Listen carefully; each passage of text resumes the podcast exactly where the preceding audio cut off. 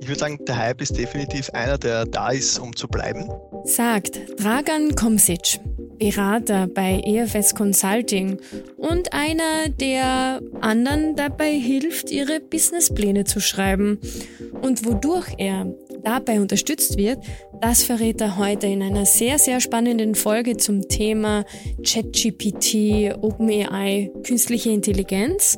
Und verstärkt wird er in der Diskussion von Ralf Zlawinger, den ihr bereits schon alle kennt, denn er ist auch Podcast-Host, Berater bei EFS und unser Mann für die Zukunft. Mein Name ist Katharina Enkel und ich wünsche euch viel Spaß mit dieser Folge des EFS Podcasts. ChatGPT OpenAI, künstliche Intelligenz, das sind doch Begriffe, die gerade in aller Munde sind.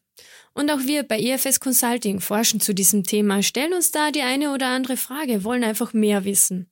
Und insofern habe ich heute zwei Experten aus unserer EFS-Riege hier, und zwar sind das Dragan Komsic und Ralf Zlawinger. Den Ralf, den kennt ihr ja schon ganz gut. Der ist ja immerhin in diesem Podcast auch als Moderator tätig. Also kommen wir gleich zu dir, Ralf. Aber zuerst, hallo Dragan. Es freut mich sehr, dass du heute in dieser Podcast-Folge mit dabei bist. Magst du uns ein bisschen erzählen, was denn eigentlich dein Zugang zu AI ist und äh, warum sitzen wir jetzt eigentlich hier mit dir zusammen und unterhalten uns über dieses spannende Thema? Hi. Ja, danke. Danke, dass ich hier sein darf. Ähm mein Name ist, wie du richtig gesagt hast, Lagan. Ich bin, seit, äh, ich bin Projektleiter seit 2019 äh, bei EFS und beschäftige mich seit knapp einem Jahr, ein bisschen fast, ja, ungefähr einem Jahr ähm, mit AI, ähm, hauptsächlich hinsichtlich ähm, Businessplänen und wie kann man AI dazu nutzen, Businesspläne zu automatisieren. Ja, und Ralf, was ist, interessiert dich denn an diesem Thema so, dass dir das so am Herzen liegt, dass du hier tiefer einsteigen möchtest und das natürlich auch gerne in gewohnter Manier mit unseren HörerInnen teilst? Ja, genau. Es ist mir eine große Ehre, heute eben nicht nur als, ich sag mal, als Interviewer und äh, Podcast-Moderator hier zu sein, sondern auch als Person, die inhaltlich äh, befragt wird. Ich glaube, das kommt daher, dass ich ja bei EFS äh, so etwas wie ein äh, Zukunftsforschungsspeaker bin. Das heißt, immer wenn wir äh, zukunftslastige Themen besprechen, ähm, dann versuche ich quasi da, wie sagt man, ein Aktivist zu sein, ein, ein, ein Vor- Vordenker, das hört sich jetzt fast schon zu gut an, aber ich beschäftige mich gern mit diesen Themen und ich benutze EFS-Plattformen sozusagen, um diese Themen äh, im Unternehmen bekannt zu machen. Und ich glaube, so äh, könnte man erklären, warum ich heute hier bin. Ich, ich habe mich auch mit dem Thema AI wahrscheinlich etwas mehr beschäftigt als, die, als der durchschnittliche Mensch, ähm, aber natürlich äh, mehr auf einer theoretischen Ebene. Daher finde ich es ganz toll, heute mit dem Tragern hier zu sein, weil wir haben auch einen waschechten Praktiker dabei. So, die Zukunft ist jetzt. Dann lass uns doch loslegen mit dem Thema. Heute geht es ja um die aufregende Welt der künstlichen Intelligenz und da ist gerade ein Begriff in aller Munde. ChatGPT. Was ist denn das eigentlich genau, lieber Ralf, lieber Dragan? Also, ChatGPT ist eigentlich äh, ein, nur unter Anführungszeichen ein Chat-Roboter. Ähm, das ist äh, ein Chat-Roboter ist quasi ein, ein, eine KI, mit der man sich allgemein unterhalten kann, der man Fragen stellen kann und die dann Antworten gibt. Sie wurde von der amerikanischen eigentlich Non-Profit-Organisation OpenAI quasi zur Verfügung gestellt. Und das wirklich Spannende aber an diesem Chat-Roboter ist, dass quasi dieser Chat-Roboter besser als jemals zuvor in der Lage ist, zu einer Vielzahl von Themen Fragestellungen äh, einfach Antworten zu geben und, und sogar relativ konkret, also, also wirklich in, in allen möglichen Themen eigentlich einem helfen kann und sich mit einem unterhalten kann. Was auch noch an einem Chatbot wichtig ist zu verstehen ist, er, er merkt sich sozusagen, was er mit dir besprochen hat. Das heißt, man kann mit ihm wirklich ein Gespräch führen. Er, er nimmt Bezug auf Dinge, die du vorher gesagt hast und erinnert sich auch an eigene Antworten und an Dinge, die man vorher gesagt hat. Also man, man kann sozusagen im Gespräch bleiben. Vielleicht erweitere ich hier noch einmal. ChatGPT ist ja mehr oder weniger ein Modell das OpenAI eben gemacht hat, auf Basis von GPT-3. Und äh, GPT-3 ist sozusagen die dritte Version dieses Language Processing Modells, also einer künstlichen Intelligenz für Sprache, kann man so sagen.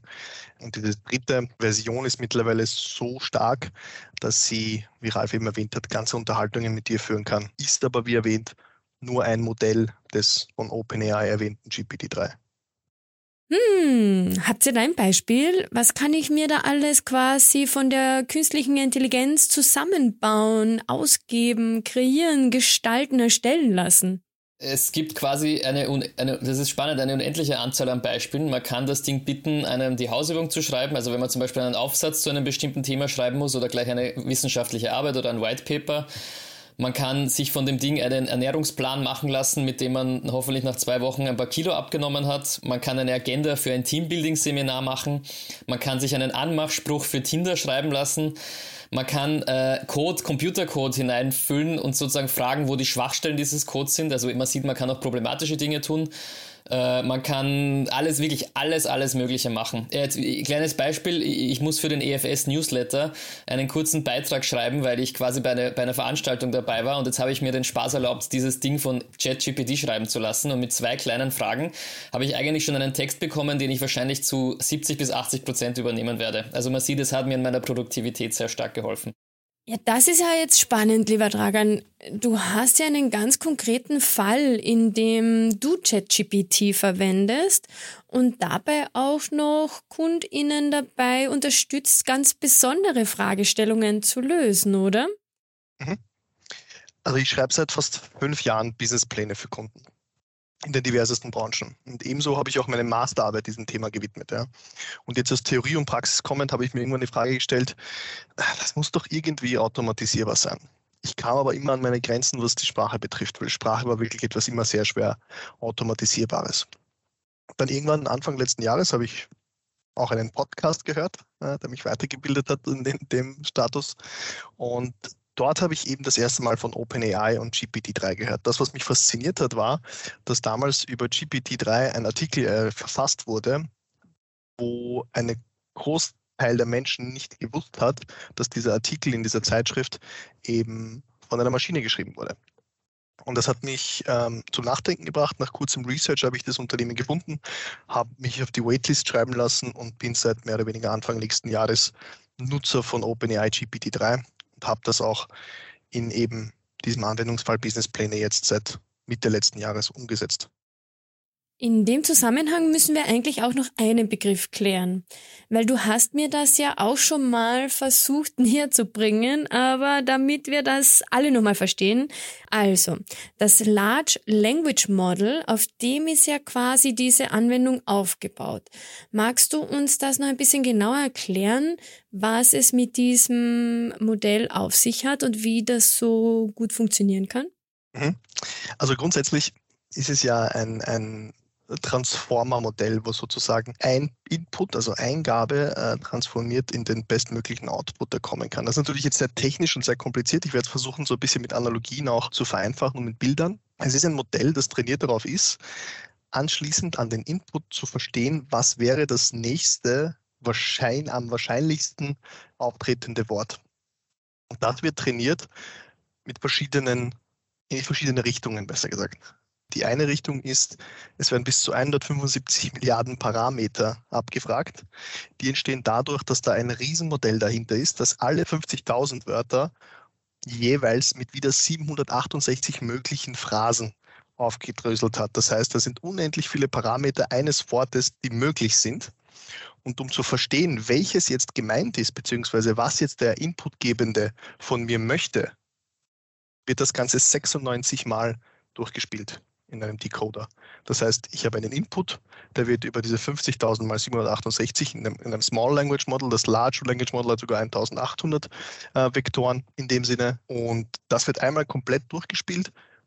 Zwar nicht nur einmal, sondern 96 Mal komplett durchgespielt, bis die höchste Wahrscheinlichkeit des nächsten Wortes sozusagen erreicht ist und das für jedes einzelne Wort an, anhand sozusagen des Inputs und wie viel Output man kreieren möchte. Das heißt, es ist einfach ein unfassbar riesiger Ballon an möglichen Wörtern und dieser wird dann sozusagen mit, mit Vektoren und mathematischen Analysen, was ist die nächste wahrscheinliche Wort nochmal ausgerechnet.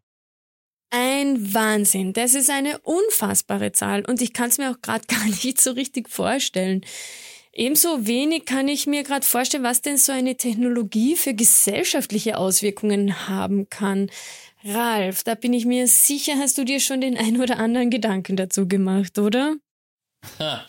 Also ich glaube, das ist die, die große Frage, die sich gerade jeder stellt, wie sich das jetzt quasi auf die Gesellschaft auswirkt. Äh, und es ist natürlich wie immer, weil man ja nicht in die Zukunft schauen kann, ist es gar nicht so leicht, wirklich äh, das zu beantworten, weil auch so viele Möglichkeiten jetzt existieren.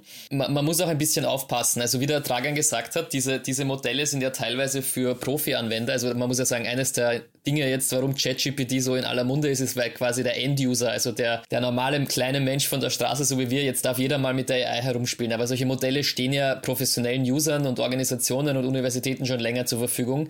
Und ähm, sie haben man könnte jetzt auch sagen, naja, das gibt es schon seit zwei, drei Jahren und bis jetzt hat noch niemand eine Killer-Applikation gebaut, die quasi die Gesellschaft groß verändert, obwohl es geht wahrscheinlich, man, man darf das trotzdem nicht unterschätzen, Veränderungen brauchen ein paar Jahre und es könnte diesmal tatsächlich ein bisschen schneller gehen. Aber ich würde sagen, wir sind gerade in einem massiven Hype.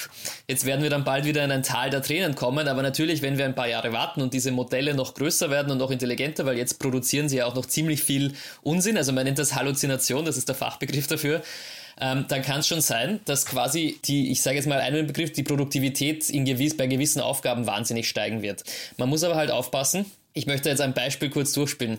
Kurz bevor ChatGPT veröffentlicht wurde, wurde ja DALI und auch Stable Diffusion, das sind auch generative AIs, die haben aber Bilder sozusagen erzeugt, veröffentlicht. Und ganz schnell war die, war die Sorge am Markt, ui, der ganze Kunstmarkt wird jetzt disrupted. Also alle Leute, die quasi visuellen Content erzeugen, werden arbeitslos werden. Aber wenn man sich das mal durchdenkt, was jemand, der Künstler ist oder in einer so einer Firma arbeitet, die Kunst erzeugt, was es da für Arbeitsschritte gibt. Also eigentlich ist das Bild zu malen, das mag zwar ein mühsamer Teil der Aufgabe sein, aber ist wahrscheinlich nur 50 Prozent der Aufgabe jedes Künstlers. Er muss Marketing machen, er muss sich seine Konzepte überlegen, er muss kommunizieren, er muss was weiß ich was. Ähm, okay, und jetzt kann er halt ein Bild, keine Ahnung, wie lange wie lang es braucht, um ein Bild zu malen. Ich glaube, man malt schon sehr lange mit digitalen Hilfsmitteln wie Photoshop in Wahrheit. Also das heißt, okay, das geht jetzt schneller, vielleicht zehnmal so schnell, aber, aber wie gesagt, es sind einzelne Tasks, die produktiver werden. Bis, bevor dieses ganze komplexe System rundherum voll automatisiert wird, ähm, da wird noch sehr viel Zeit vergehen, glaube ich. Und das ist deshalb, deshalb ja, man darf das jetzt nicht unterschätzen, aber nein, also ob es jetzt eine mega Disruption gibt und nächstes Jahr der Kunstmarkt quasi auf, um 90 Prozent schrumpft, das würde ich sagen, das wird definitiv nicht so passieren. Aber es interessiert mich, was der Dragan dazu sagt.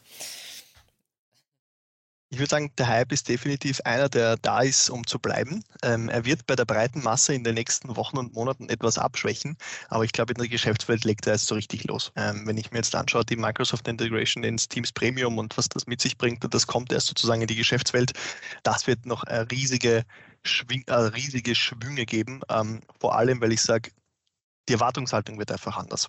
Also wie der Ralf vorhin erwähnt hat, es wird den, es wird keinen Künstler oder einen Berater oder einen ähm, Elektrotechnik, es wird niemanden ersetzen. Aber die Erwartungshaltung wird anders. Das heißt, wenn ich sage, solche repetitiven Aufgaben, die ich jedes Mal wieder, wieder erneut machen muss, jetzt mit einer generativen AI erstellen lassen kann, dann habe ich eine ganz andere Erwartungshaltung an jeden Dienstleister in Zukunft, aber auch an jeden Kunstschaffenden, jeden Kreativen, jeden Strategen. Und ich glaube, die Erwartungshaltung wird definitiv in, in die Höhe schießen in den nächsten Wochen und Monaten. ich sage Monaten, weil das, was wir mit GPT-3 sehen, was ich vorhin erwähnt habe, mit den 175 Milliarden Parametern, soll dieses Jahr nochmal um das 500-fache erhöht werden mit GPT-4. Das, ja, I'm looking forward to it. Also ich freue mich so richtig mhm. auf diesen Moment, wenn das rauskommt. Hm, Diskussionsrunde. Was denkt ihr denn jetzt also? Das ist eine Frage an euch beide. Ralf, du hast es ja schon ein bisschen angesprochen. Welche Auswirkungen werden wir da sehen? Also auch im Hinblick auf das Geschäftsmodell. Das ist ja auch so ein bisschen ein Widerspruch, dieses statistische Vernetzen äh, in einer irren Geschwindigkeit Daten zueinander zu setzen und zum anderen ja eigentlich auch das Thema Infrastruktur. Also wie können wir sicherstellen, dass alle partizipieren und das auf die gleiche Art und Weise bereitgestellt wird? Äh, dieser enorme Datentransfer? Also, das ist auch eine spannende Frage. Also, kann jetzt jeder Mensch auch quasi in drei Monaten dieses, dieses Ding auf seinem Handy haben?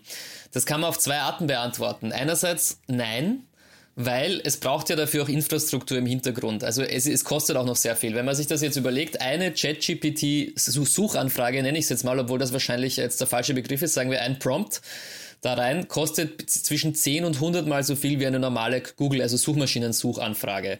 Das heißt, A, es ist wahnsinnig teuer und B, es braucht natürlich sehr viel Rechenleistung. Und bis diese Rechenleistung theoretisch geschaffen ist, ähm, vergehen natürlich einige Jahre. Aber es wird natürlich dann massiv auf, also ich sage jetzt aufgerüstet werden. In, in Zeiten des Ukraine-Kriegs jetzt kein schönes, äh, kein schöner Wortvergleich, keine schöne Metapher. Aber ähm, wir wissen das einfach, dass die, die großen, und das ist eines der Probleme, dass gerade diese Großkonzerne, die ja bei diesen Rechenzentren, also Amazon, Google und Microsoft sehr führend sind, werden natürlich da ihre Marktposition ausnutzen und quasi sehr viel wird über deren Rechenzentren dann ablaufen. ChatGPT läuft ja schon auf um, Microsoft ich, ich weiß nicht, wie man es ausspricht, Azure oder Azure, ich weiß nicht, ich habe beides im Internet gehört.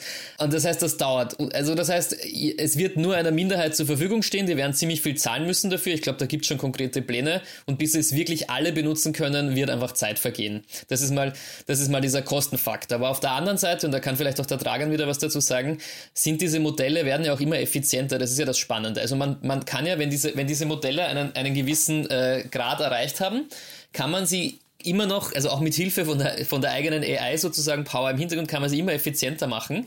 Das heißt, man braucht immer weniger Rechenkapazität in Wahrheit, um noch bessere Ergebnisse äh, zu erzielen. Ich glaube, ChatGPT 3 braucht eigentlich weniger Rechenkapazität als ChatGPT 2, habe ich irgendwo gelesen. Ähm, aber das beste Beispiel, das ich kenne, ist eben Stable Diffusion. Das ist diese Generative AI, die Bilder erzeugen kann. Und ich glaube, sie gilt als die beste, von denen die es bisher gibt die braucht nur 1,8 Gigabyte. Also jeder Mensch könnte sich dieses ganze Modell auf seinen Computer runterladen und könnte dann jedes erdenkliche Bild, das er möchte, auf seinem Computer erzeugen. Mit 1,8 Gigabyte Speicherplatz. Also das ist einfach gigantisch. Ja. Wahnsinn. Ja, und wenn ich mir das so überlege, das bedeutet ja sicher auch einiges an Implikationen für Jobs, also Berufe der Zukunft, wenn künstliche Intelligenz eine Rolle einnimmt, die ganz erheblich zu sein scheint. Prager, vielleicht auch mal so in deine Richtung. Immerhin unterstützt du ja UnternehmensgründerInnen dabei, ihre Businesspläne klarzukriegen und ähm, sauber und validiert zu haben. Würde auch dich eine solche Funktion irgendwann ersetzen? Das war der Hintergrund der Idee.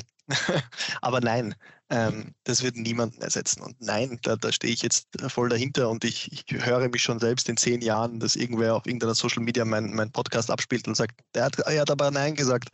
Ähm, nein, also nein, äh, es wird sozusagen nicht als Ersatz. Wie gesagt, die Erwartungshaltung wird höher.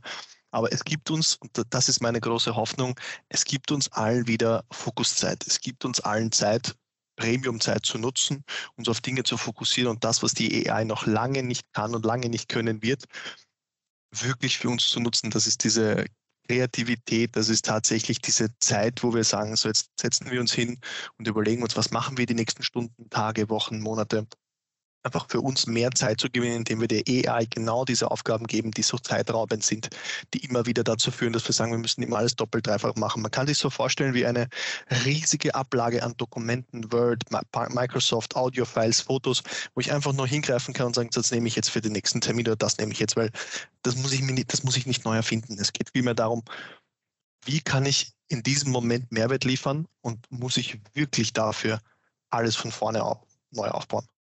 Ja, und ich glaube, man muss es auch umgekehrt sehen. Durch diese Generative AIs wird jetzt wahnsinnig viel Content erzeugt werden, jeglicher Art, weil das jetzt so leicht wird. Und ich glaube, die Aufgabe wird dann sein, wir werden zwar an Produktivität bei der Erzeugung gewinnen, aber bei der Durchforsten des Contents, äh, wo wir übrigens auch AIs haben werden, die uns helfen werden natürlich, um das für uns vorzufiltern. Aber da wird wahnsinnig viel Aufwand entstehen, weil es wird immer schwieriger werden, äh, durch diese Content-Verschmutzung nenne ich das jetzt, quasi zu wissen, was jetzt, also es wird noch schwieriger werden, herauszufiltern, was jetzt eigentlich wertvolle Informationen sind und was echt ist und was was man vertrauen kann. Also da werden ganz neue Probleme und Geschäftsfelder entstehen und das darf man gar nicht unterschätzen. Ja? Also Ralf, da sind wir ja eigentlich auch schon beim Thema Zensur angelangt. So, wie gehen wir in Zukunft mit dieser Ambivalenz um? Auf der einen Seite sind Meinungen offen. Wir haben ja auch eine gewisse Offenheit gegenüber verschiedenen Meinungen. Auch Minderheiten wollen gehört werden. Und zum anderen haben wir so eine Technologieoffenheit, wo im Grunde alles, was technisch machbar ist, auch möglich sein müsste.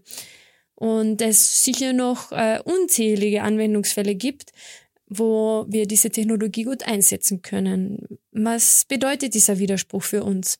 Ist es überhaupt einer? Ja, also ich glaube, was du da ansprichst, ist, dass quasi diese Modelle, also, also man muss ja da, wie sagt man, Sicherheitsbarrieren einbauen, weil sonst, wir wissen dass ja, Microsoft hat auf Twitter vor ein paar Jahren, ich glaube 2016, eine AI, äh, quasi einen Chatbot, so wie äh, ChatGPT, veröffentlicht und dieser Chatbot hat sich innerhalb von einem Tag zu einem wüst äh, äh, völkermordenden rassistischen Chatbot verwandelt eben. Und das heißt, man muss natürlich Schranken einbauen, dass diese AI, diese Chatbots einfach freundlich und humanistisch und so weiter bleiben, aber natürlich gleichzeitig diese Schranken bedeuten natürlich auch, dass eine Art Zensur geschaffen wird.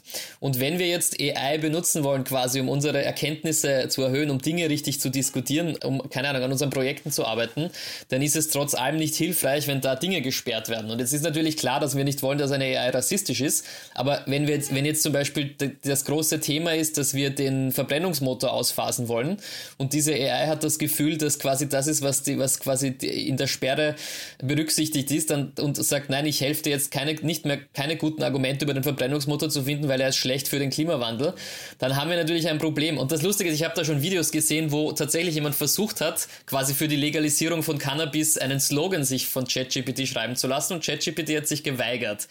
Aber, aber ich habe es dann selber probiert und es hat funktioniert. Also man muss auch sagen, es ist es ist wirklich ein, ein assoziatives Modell und es lässt auch mit sich reden sozusagen. Also man muss nur die richtige Art finden. Man, man könnte fragen, was würde ein, eine Person, die Drogen legalisieren würde, für einen Slogan machen, dann wird ChatGPT wahrscheinlich antworten, ähm, weil, weil, weil sozusagen es, es funktioniert ein bisschen wie das menschliche Gehirn, das heißt, man kann damit reden. Aber wie gesagt, es ist, es ist ein Problem. Auf der einen Seite brauchen wir Sperren, auf der anderen Seite dürfen wir nicht übertreiben. Ja. Naja, und so schleicht sich das Thema Regulation ein. Dragan, ich meine, gerade so in deinem Anwendungsfall, inwiefern spielt da Urheberrecht eine Rolle? Inwiefern braucht es aber auch gleichzeitig diesen, diesen Freiraum für Kreativität, damit ich meine Geschäftsidee verkaufen kann, damit sie gut landet? Wie, wie siehst du das?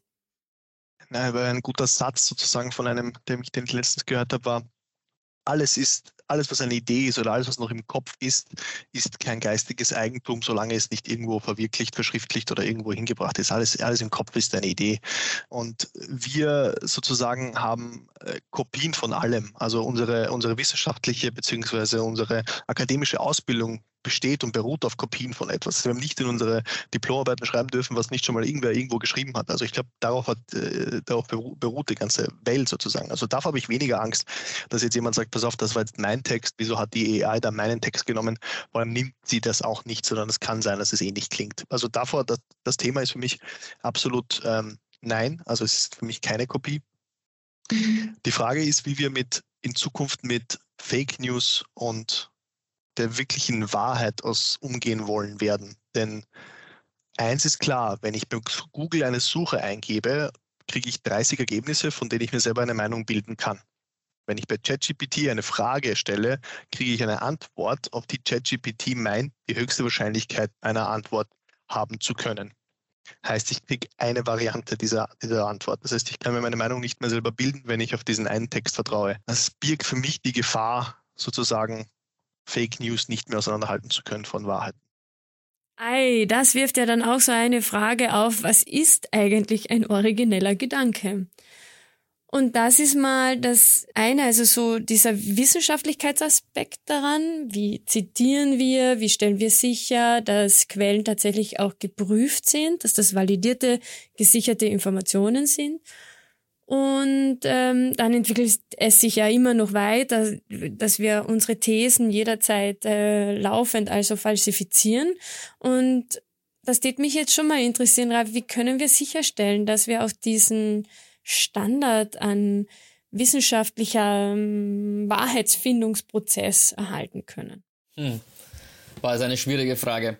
Ich hätte es eigentlich da, darf ich's, ich, ich hatte nämlich gerade einen Gedanken zu dem, was du gesagt hast und was der Dragan gesagt hat. Äh, ich werde jetzt, ich werde jetzt von dort losstarten und hoffe, ich komme dann genau zu dieser Frage. Es gibt ja diesen, diese, was jetzt überall aufpoppt, die, die Angst oder auch der faszinierende Gedanke, dass ChatGPT der Google-Killer ist. Das ist natürlich A, ein Unsinn, weil Google hat wahrscheinlich selber eine, eine AI, die halt, also einen Chatbot, der halt nicht veröffentlicht wurde mit noch viel mehr Parametern und ist wahrscheinlich da äh, ChatGPT, behaupte ich jetzt mal, wahrscheinlich sogar äh, voraus äh, einiges. Aber B, die, die wahre Frage dahinter ist ja, das ist wieder, die Medien äh, drücken das nur nicht sehr, sehr vorsichtig aus, wird jetzt die Suche zerstört. Also die, das Suchmaschinengeschäft. Aber genau das, was wir gerade besprechen, das, die Suchmaschine, genau was der Trager gesagt hat, die Suchmaschine gibt einen natürlich auch nicht ganz sauber, weil wir wissen, es ist sehr werbeunterstützt, aber ne, nichtsdestoweniger.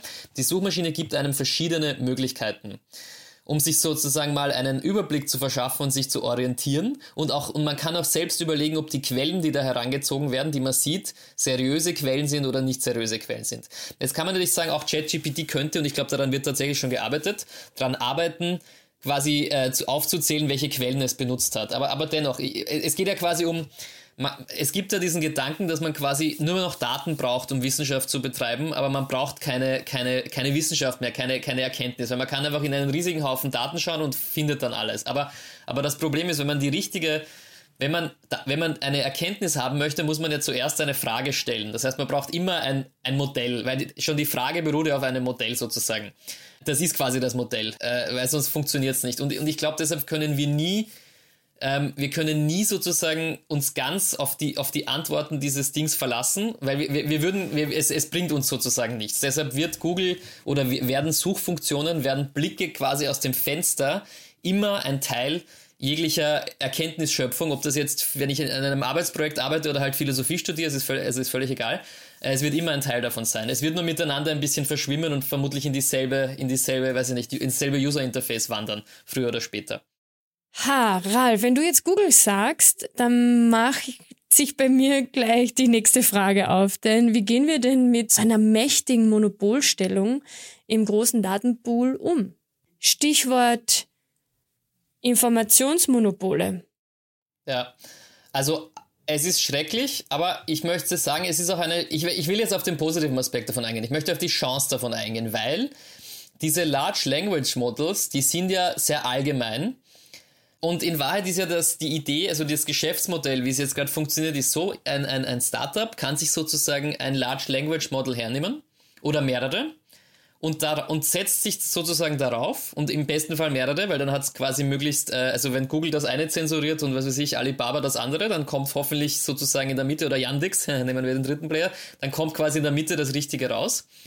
Und darauf setze ich dann quasi mein, mein Startup, mein AI. Und dieses AI ist spezialisiert auf irgendein Thema. Emotionen, irgendwas Medizinisches, irgendwas Wissenschaftliches, irgendwas, was auch immer.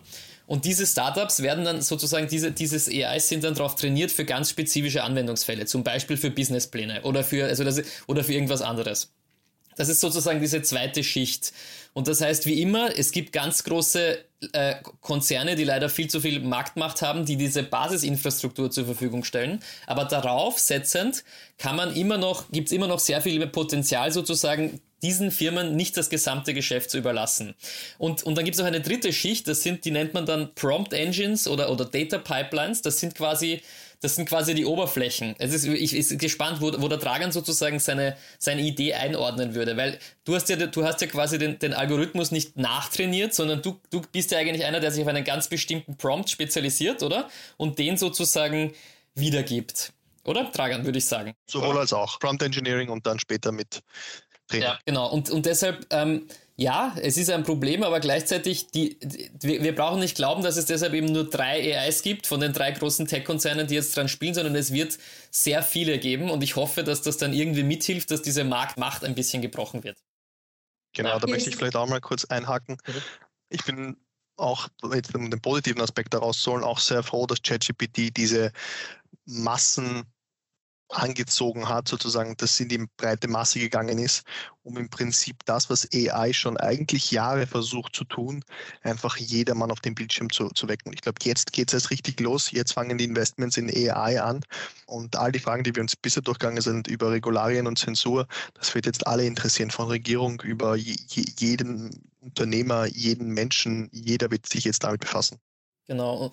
Und ich glaube, China, China hat schon angefangen, also ich glaube, es gibt schon ein Gesetz in China, wenn ich es richtig gelesen habe, dass jeglicher AI-produzierte Content, also hier geht es jetzt wieder um Content Creation, quasi ein Wasserzeichen haben muss und, und auch als solcher gekennzeichnet sein muss. Und auch die EU arbeitet schon dran. Wie immer sind die Amerikaner bei der Regulation, also bei den Regularien etwas hinten, aber auch die werden natürlich früher oder später da einsteigen. Okay, also es ist safe enough to try zumindest auf meinem Papier.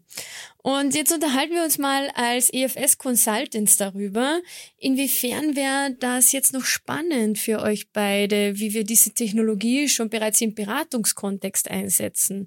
Vielleicht gibt es ja schon weitere Möglichkeiten, über die wir schon nachdenken. Ähm, ja, also ich glaube, sehr spannend. Der Dragan hat es vorher gerade erwähnt dass jetzt Microsoft, die ja ein, einer der Hauptfinanziers von OpenAI sind, zum Beispiel äh, im Microsoft Teams jetzt gewisse AI-Capabilities einbauen möchte. Wie zum Beispiel automatisiert, also sozusagen das Meeting, das wir jetzt machen, wenn das ein Meeting wäre, AI hört sozusagen mit, weil ich, ich, ich drücke das gerade so aus, dass sich die Leute anfangen zu fürchten. Und äh, erstellt also automatisch ähm, Minutes von diesem Meeting, macht Kapiteln, ma äh, leitet Tasks ab, könnte simultan übersetzen, auch mit, mit Untertiteln und dann muss ich schon sagen, das hätte natürlich eine, eine große Auswirkung auf unser Geschäft, weil ja sehr oft, ähm, das ist ja eine unserer Aufgaben in der Beratung, natürlich nicht die einzige, deshalb möchte ich jetzt wieder sagen, Beratung wird jetzt deshalb nicht sterben, aber diese die, sozusagen bei der Kommunikation zwischen verschiedenen Fachbereichen oder einfach auch Menschen in Unternehmen, jeder fühlt sich quasi verantwortlich, also zu helfen, weil jeder fühlt sich nur verantwortlich für seine Arbeit, aber niemand fühlt sich verantwortlich, das Ganze zu dokumentieren, das, das Ganze äh, nachzubereiten. Und das machen eigentlich wir Berater jetzt oft. Und jetzt auf einmal wird eine AI das machen. Das, es muss natürlich immer noch nachher eine Person, wahrscheinlich immer noch der Berater drüber schauen, ob das einen Sinn ergibt, wurde das richtig strukturiert, ist das verständlich, das tatsächlich die wichtigsten Punkte. Aber es kann sein, dass quasi Protokoll schreiben und, und, und E-Mails mit Arbeitsaufträgen schicken jetzt einfach, ich sage jetzt mal wirklich frech, um 60, 70 Prozent schneller wird auf einmal innerhalb des nächsten Jahres. Und das wird uns dann die Chance geben, uns mehr auf andere Dinge zu konzentrieren, also vor allem auf dieses konzeptionelle Arbeiten. Also das ist jetzt mal eine, eine, ein ganz konkretes Beispiel. Vielleicht hat der Trager noch ein paar größere Visionen, was das heißt für Beratung.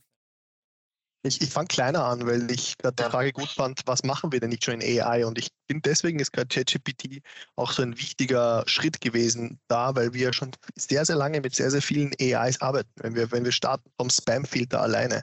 Der Spam-Filter ist also eine kleine AI, der sozusagen unsere E-Mails durchforscht, bevor sie reinkommen, macht das Sinn, ist, könnte das Spam sein, wie ist das gedreht und dann verschiebt er das automatisch. Es ist so ein kleiner und Andersrum könnte es ja mit dem gesamten Postfach jetzt nicht nur in Richtung Spam gehen, sondern das könnte es nach äh, Wichtigkeiten kategorisieren und und und. Das sind sozusagen die Visionen der Zukunft, dass wir uns wirklich nur noch mit E-Mails auseinandersetzen, die jetzt unsere Top-Priorität brauchen. Das heißt, die muss ich jetzt beantworten, die kann ich in drei Stunden beantworten, die kann ich übermorgen beantworten und und und. Mhm. Auf der einen Seite. Auf der einen Seite, auf der anderen Seite finde ich es, was ich, was ich vorhin auch schon erwähnt habe, es wird uns unser aller Erwartungshaltung hochschrauben. Es wird nicht mehr reichen, sei jetzt einmal ähm, außerordentlich ähm, gute PowerPoint-Slides zu bauen oder die, die Agenten oder das Nachdokumentieren des Tasks, wo, wo, wo, wo sozusagen der Kern der operativen Managementarbeit lag, sozusagen Dinge voranzubringen. Kann sein, dass jetzt durch OpenAI und Microsoft, durch viele AI-Tools da auch sehr stark hingehend automatisiert wird. Großes Fragezeichen, was das in Europa heißt mit der Datenschutzgrundverordnung mithören, nicht mithören. Großes Fragezeichen, ob das reinkommt. Aber in irgendeiner Art und Weise wird das kommen. Und ich bleibe dabei, es wird uns mehr Zeit schaffen, die wirklich wichtigen Dinge anzugehen und mhm. nicht zu dokumentieren, nicht Tasks zu schreiben und so weiter, sondern sie wirklich Dinge, die Mehrwert schaffen. Das, da wird es uns Zeit freischaffeln. Und wenn ihr, liebe Hörerinnen, jetzt gerne am Ball bleiben wollt zu diesem brisanten Thema, Habt ihr, lieber Ralf, lieber Dragan, auch Empfehlungen, wo unsere HörerInnen sich Informationen holen können? Gibt es einen spannenden RSS-Feed oder gibt es vielleicht auch weitere Artikel oder themenbezogene LinkedIn-Seiten, die ihr verfolgt? Etwas, das ihr als Tipp mitgeben könnt? Also meine Empfehlung ist, auf LinkedIn oder sonstigen anderen äh, sozialen Medien folgt Ariel Levine. Der beschäftigt sich hauptsächlich mit ChatGPT und ganz vielen Prompts. Ich glaube, der hat mehrmals ab up to 50 und plus Prompts geschrieben, die gut funktionieren. Da kann man ganz viel lernen, wie, wie funktioniert Prompt Engineering in Richtung ChatGPT. Also ich glaube, er ist einmal ein sehr, sehr gute, ähm, guter Anhaltspunkt, alles in Richtung ChatGPT. Ja, also ich ich möchte zuerst auf den EFS-Podcast natürlich verweisen. Das ist jetzt quasi nur die erste Folge dieser Art, die wir machen. Wir werden noch viel tiefer ins Thema AI einsteigen in den nächsten Wochen und Monaten. Wir werden auch nochmal genauer eingehen auf, äh, auf, auf Dragans Ideen und Schaffen sozusagen. Das war heute nur mal ein, ein, ein, ein erster Teaser davon. Ähm, und generell, jetzt, mir fällt das jetzt schwer. Ich, ich habe tatsächlich einigen, einige Leute, denen ich folge, aber ich bin sozusagen, ich, ich, ich bin selbst äh, von einer AI unterstützt dabei. Ich folge einfach dem, dem YouTube-Algorithmus und der weiß, dass ich mich für AI-Themen interessiere und deshalb schlägt er mir von verschiedensten Anbietern und Plattformen äh, und Kanälen ähm, permanent AI-Videos vor. Das heißt, äh, wenn ihr nach dem Thema sucht, dann wird euch das Thema auch wieder finden. Das ist die schöne neue AI-Welt, ja. Das kann ich dazu sagen.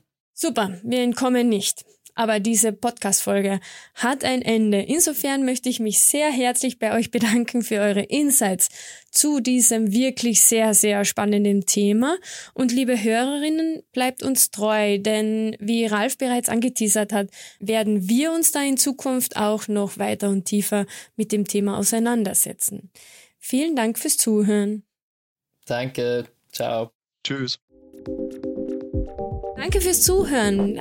Bleibt am Laufenden. Wir bleiben es auch und versprechen einiges mehr zu diesem sehr brisanten Thema. Insofern bis zum nächsten Mal beim IFS Podcast.